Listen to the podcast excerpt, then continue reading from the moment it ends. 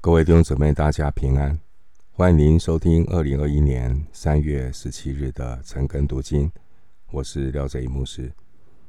今天经文查考的内容是马太福音二十四章一到十四节。马太福音二十四章一到十四节，从二十四章第一节到二十五章四十六节，这两章的经文是耶稣进耶路撒冷之后所讲的预言，一般称为橄榄山的教训。二十四章是谈到耶稣降临和世界末了的预兆。首先，我们来看二十四章第一节到第三节门徒所问的问题。二十四章第一节，耶稣出了圣殿正走的时候。门徒进前来，把殿宇指给他看。就在上一章二十三章三十八节，耶稣宣告：“你们的家，也就是说那个家，原文又是殿，你们的家，你们的殿，要成为荒场，留给你们。”就在主耶稣宣告。殿和家要成为欢场之后呢，二十四章第一节，耶稣出了圣殿。耶稣离开圣殿，这就好像旧约的时代，神的荣耀离开第一圣殿一样，神离开了，因为这神的殿变成贼窝，神的殿被一群。充满宗教野心的人把持圣殿，这地方谈到圣殿，指的是整个殿的所有的范围，包括外围。那经文提到门徒把殿宇盖在整个圣殿范围上的这个殿宇，也就是西律的圣殿了。指给耶稣看，关于这个殿，这个圣殿，根据犹太历史学家的约瑟夫，他写的《犹太古史》里面有提到呢，这个殿是当年大希律为了讨好犹太人，他拆除了第二圣殿。在原有的基础上，另外再铺好基础，重建圣殿，并且加高这个希律所盖的圣殿，富丽堂皇，非常的宏伟壮观。主耶稣还在地上的时候呢，这圣殿已经废了。四十六年的时间建造，但是还没有竣工。可以参考《约翰福音》第二章二十节。我们来看耶稣对这个殿的预言。二十四章第二节，耶稣对他们说：“你们不是看见这殿宇吗？我是在告诉你们，将来在这里没有一块石头。”留在石头上，不被拆毁了。看见这个殿富丽堂皇，但是上帝看这个殿，不是看他的富丽堂皇。人就是上帝的殿，身体就是上帝的殿。上帝看人的心。这些来到殿里面的人，这些在圣殿主持宗教事务的这些人，到底是一个怎么样的状况？不是看那个富丽堂皇的外表，人注意的是外表，上帝看重的是里面的工程。人注意的是外表工作的果效，而属。我们的神注意的是，我们里面 生命的工程，主所在意的是得着人。这些这些神的百姓，他们看这个殿是华美的殿，但在神的眼中却是非常的丑陋，非常的荒凉。因为上帝所喜悦的建造，不只是看重外面宗教仪文的华美，上帝更看重的是在这圣殿里侍奉的人有没有敬畏上帝的心。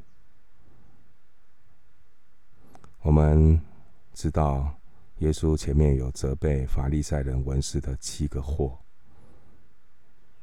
关键就是他们有金钱的外貌，但是里面却是离远离神、贪爱世界，这些都是假冒为善的违章建筑，终究都要被上帝来拆毁。当年西律圣殿被拆毁。是后来我们到主后七十年，罗马提多将军将整个圣殿毁掉了。这说明什么呢？说明人所建造的殿，不再是天国降临关注的焦点。抗拒基督耶稣的犹太教，对天国的降临已经失去作用。所以这提醒我们：凡是看起来外表兴盛，可是却是远离真理，用人的很多的宗教仪文，试图在讨神的喜悦，但是呢，生活言行日常，却与神的话背道而驰，没有警醒祷告。不在乎神国的大使命，这样的一个宗教团体，迟早都要被上帝来唾弃。经文说，这个殿的一个下场是没有一块石头留在石头上，这是预告圣殿的被拆毁。因为这是神的洁净，神的管教，神容许了透过异异族人，透过外邦人来拆毁圣殿，是要提醒他们，如果没有敬畏上帝的敬畏上帝的心，在华美的殿也会被唾弃。而圣殿被毁的预言呢，就在主后啊七十年。应验了。第二圣殿被罗马的提多将军率领的罗马军队彻底的摧毁，甚至地板石头都被敲开，没有一块石头留在石头上。为什么？因为殿富丽堂皇，还镶金箔啊，所以。当罗马军队放火烧殿的时候，高温让屋顶上这些镶的金箔融化，融化滴入在这个地板的石头石缝间。罗马军人为了要拿到这些金金子啊，留下来这些在石头缝间的金子，就用铁锹把它敲开。所以没有一块石头留在石头上。其实之前主耶稣已经三次用比喻来告告诉他们这件事情，预告他们这件事情，圣殿的下场。可以参考马太福音二十一章四十一节、二十二章七节以及二十三章三十八节。在主耶稣当年。甚至到在旧约的时代，犹太人的观念里面认为啊，圣殿是不可能被摧毁，所以耶稣预告圣殿的被毁，后来也变成他受审讯的时候和被钉十字架的时候的一个定罪的证据。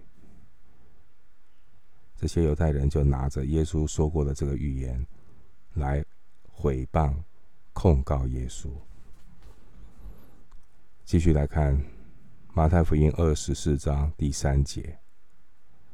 二十四章第三节，耶稣在橄榄山坐着，门徒暗暗的来说：“请告诉我们，什么时候有这些事？你降临和世界的末了有什么预兆呢？”所以我们一般会称接下来的经文内容是橄榄山教训。主耶稣离开圣殿，他在橄榄山上坐着。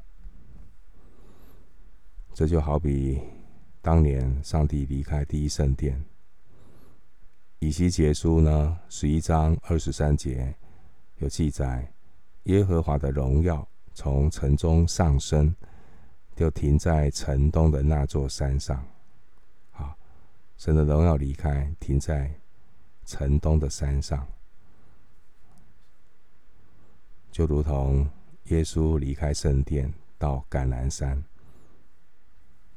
橄榄山呢，位置是在耶路撒冷以东的基伦溪外面，是一条约两公里长的山脊，地势比耶路撒冷高。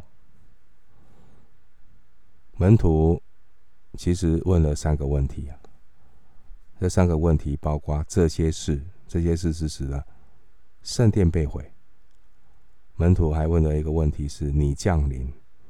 你降临，还有世界的末了。门徒可能认为呢，圣殿被毁，基督降临，世界的末了，这三件事会同时发生。我们根据对照马可福音十三章第四节，我们对照马可福音十三章第四节那边。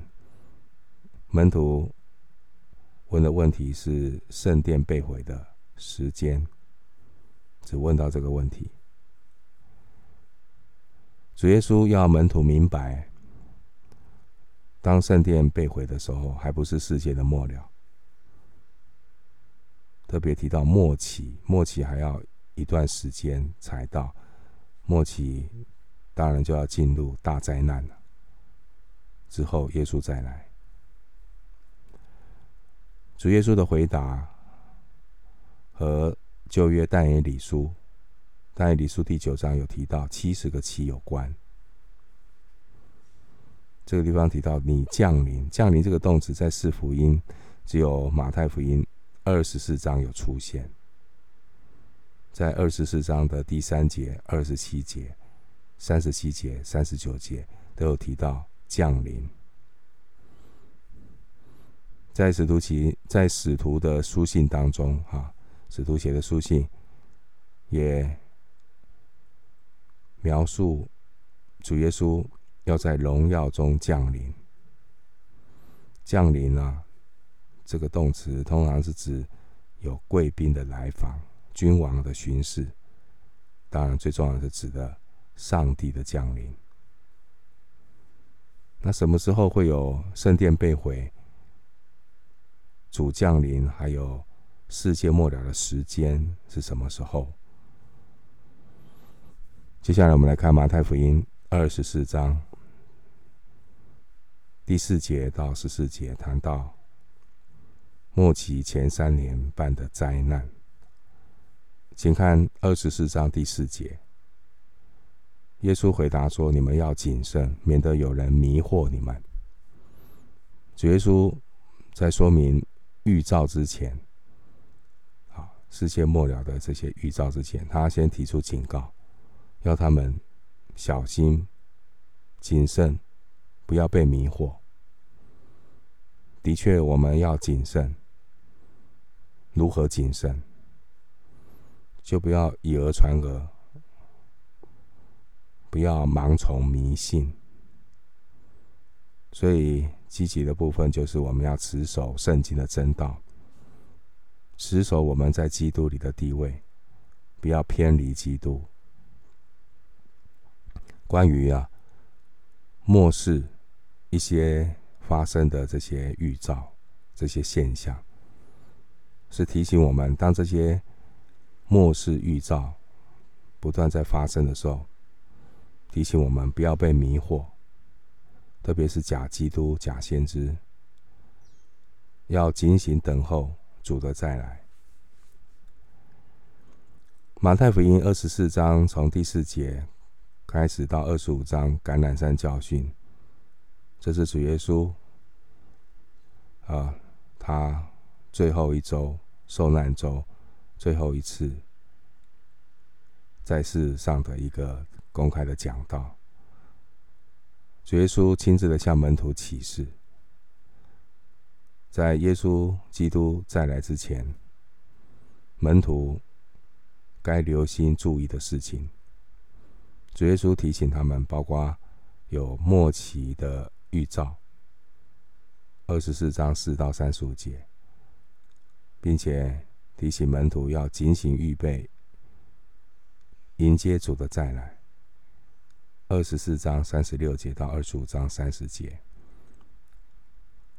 并且这外邦人在进入天国之前要接受。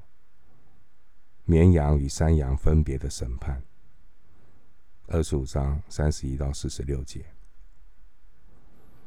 接下来我们来看马太福音二十四章第五节。二十四章第五节，因为将来有好些人冒我的名来说我是基督，并且要迷惑许多人。然后根据犹太历史学家约瑟夫啊，他曾经这样记载。在耶路撒冷被毁以前的四十年里，在犹太人的群体当中出现了好几个假基督。翻开过去两千年的教会历史，也不断的出现自称是基督的假基督。这些假基督吸引许多跟随的人。我们要留意，越到末后的时代。假基督的问题会层出不穷。继续看马太福音二十四章第六节：你们也要听见打仗和打仗的风声，总不要惊惶，因为这些是必是必须有的，只是末期还没有到。虽然有打仗和打仗的风声，但是末期还没有到，因为啊。人类的战争，特别是在堕落之后，人类堕落之后，人类的历史里面始终存在着这种战争的问题。我们活在这个罪恶的世界，被人的罪玷污的世界，这些人与人、国与国的争战斗殴是必须有的。所以我们一定要有这种心理准备，不要慌张，因为是必须有的。这些必须有的战争会不断的发生，但是不能够作为末期到来的依据，因为自古到今战争就是一直在发生。所以马太在写马太福音的时候。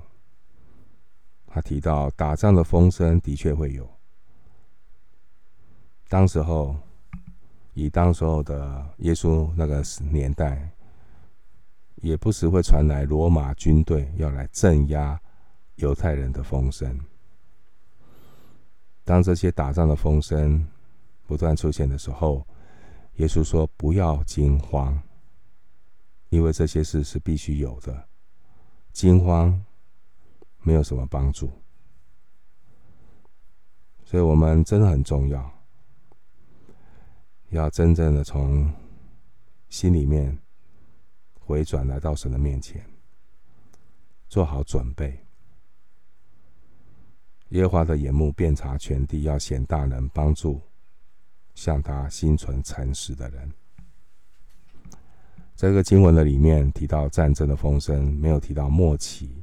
末期就是终了结局，也就是说世界的末了。前面第三节有提到，世界末了，基督会再来，要来收拾残局。警醒的人欢喜快乐，迎接神荣耀国度全然的降临。继续来看二十四章第七节。民要攻打民，国要攻打国，多处必有饥荒、地震。旧约有先知曾经预言，请看马呃以赛亚书十九章第二节。以赛亚书十九章第二节：我必激动埃及人攻击埃及人，弟兄攻击弟兄，邻舍攻击邻舍，这城攻击那城，这国。攻击那国，所以我们可以看到，自古到今啊，战争是不断的出现，并不是末期特有的现象，只是频率还有影响的范围会越来越大。啊，早期的战争，弓箭刀，杀伤力没有那么大，而且军队要很多人。现在战争特色是什么？是科技。可能一个核子弹，它造成的伤亡就难以想象。民要攻打民，并不是说啊，这个当时候我们说民要攻打民，特别是指的民族部落之间的战争，民族部落的战争。那国要攻打国，是国家之间的战争。那战争。就是罪恶世界必然发生的事。撒旦就是始作俑者。撒旦所要做的事就是兴风作浪，唯恐天下不乱。我们看新约雅各书第三章十四到十六节。新约雅各书第三章十四到十六节。你们心里若怀着苦毒的嫉妒和纷争，就不可自夸，也不可说谎话抵挡真道。这样的智慧不是从上头来的，乃是属地的、属情欲的、属鬼魔的。在何处有嫉妒纷争，就在何处有扰乱和各样的坏事。另外，雅各书第四章一到二节。雅各书第四章一到二节，你们中间的争战斗殴是从哪里来的呢？不是从你们白体中战斗之私欲来的吗？你们贪恋还是得不着？你们杀害嫉妒，又斗殴争战，也不能得。好，其实始作俑者撒旦，这个利用人的私欲做事。人与人、国与国之间就充满了战争。继续看马太福音二十四章第八节说：“这都是灾难的起头。末期之前，固然这个世界会有很多的战争、饥荒、地震。耶稣说，这些都是灾难的起头。呃，不能够因为这些事情发生来判断末期的远近。”灾难的起头，原文是生产之痛，这是用来指末期到来之前会出现一个频繁阵痛的阶段，而真正厉害的大灾难还在后面。生产之痛对信的人来讲，那是一个盼望，因为生产之痛过去，我们进要有新生命的到来。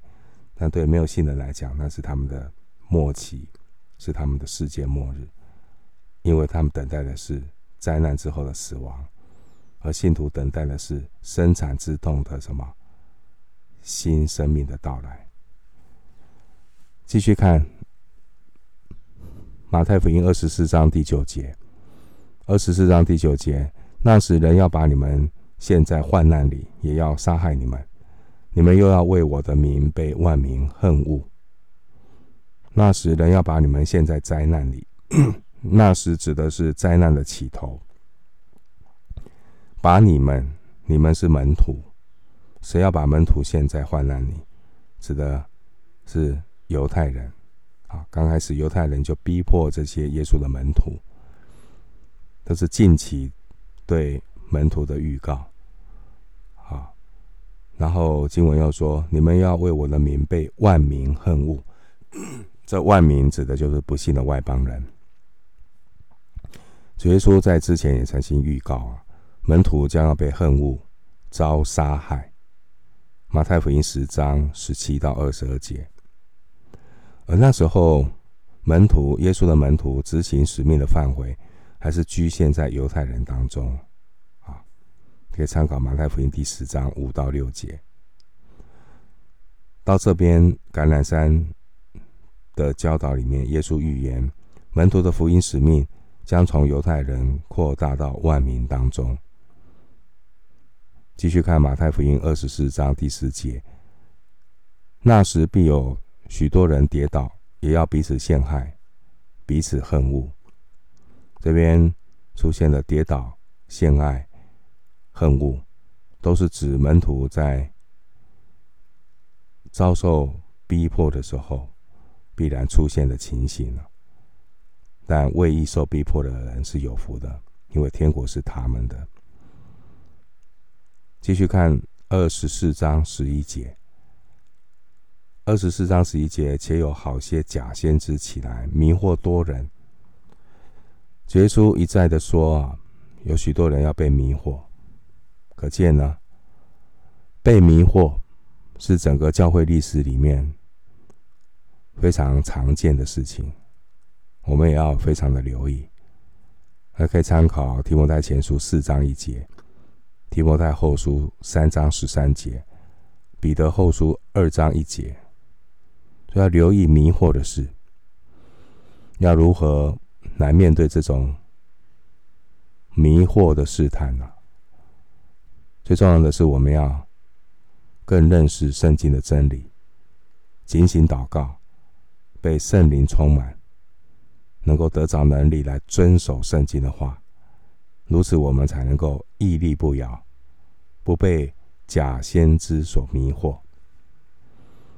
继续看马太福音二十四章十二节，二十四章十二节，只因不法的事增多，许多人的爱心才渐渐冷淡了。这不法的事指的就是。不守规矩、违背上帝旨意的事，当不法的事多了，也会导致许多原先要跟随主的这些人，他们对神对人的爱心也渐渐的冷淡。继续看马太福音二十四章十三节，二十四章十三节，唯有忍耐到底的，必然得救。这边的得救不是指救恩，是指脱离灾难。唯有忍耐到底的，我们必须承认了，没有人能够靠自己忍耐到底。人的忍耐都有一定的极限啊，有时候忍不下去啊，会做傻事的啊。不只是小不忍乱大谋啊，人的忍耐是有极限的，会靠自己怎么忍耐到你的，很难呢。所以啊，我们要常常保守自己在神的爱中。犹大书二十一节，怎么样忍耐到？怎么样忍耐到底？到最后不会晚节不保。就是我们要常常在主里面和追求主的弟兄姐妹、倾心祷告的弟兄姊妹一起彼此的劝勉、激发爱心、勉励行善。如此一来，才能够在。这些不法的事情增多，还有大环境许多人爱心渐渐冷淡的这样的一个环境里面，忍耐到底，否则啊，人就是近朱者赤，近墨者黑啊，人就是很软弱，除非我们自己跟神有一个很坚定不移的关系，否则人都是受环境影响啊，所以你在一群。这比较安全的环境里面受好的影响，容易啊。如果离开了那个温室，你进入这个残酷的世界，我们是不是还能够这样的忍耐到底呢？我想我们都心知肚明。我们真的是有为依靠主的恩典、圣灵的能力，我们才能够持守神的道，我们才能够持守主的圣名。也只有为我们信心创始成终的耶稣基督，他能够真正帮助我们忍耐到底，拯救我们脱离这将要到来的灾难。这忍耐呢，是启示文学当中的一个主题。启示文学当中的主题，启示文学都提到幕后事件。我们可以参考但以理书十二章十二到十三节。特别有一种忍耐到底，就是忍耐爱主、忍耐传福音、忍耐跟随主到底的这样的一个情况是：当大多数人都冷淡退后的时候，你还能够忍耐到底，继续火热服侍主，那真的是属灵人，那真的是上帝的恩与你同在。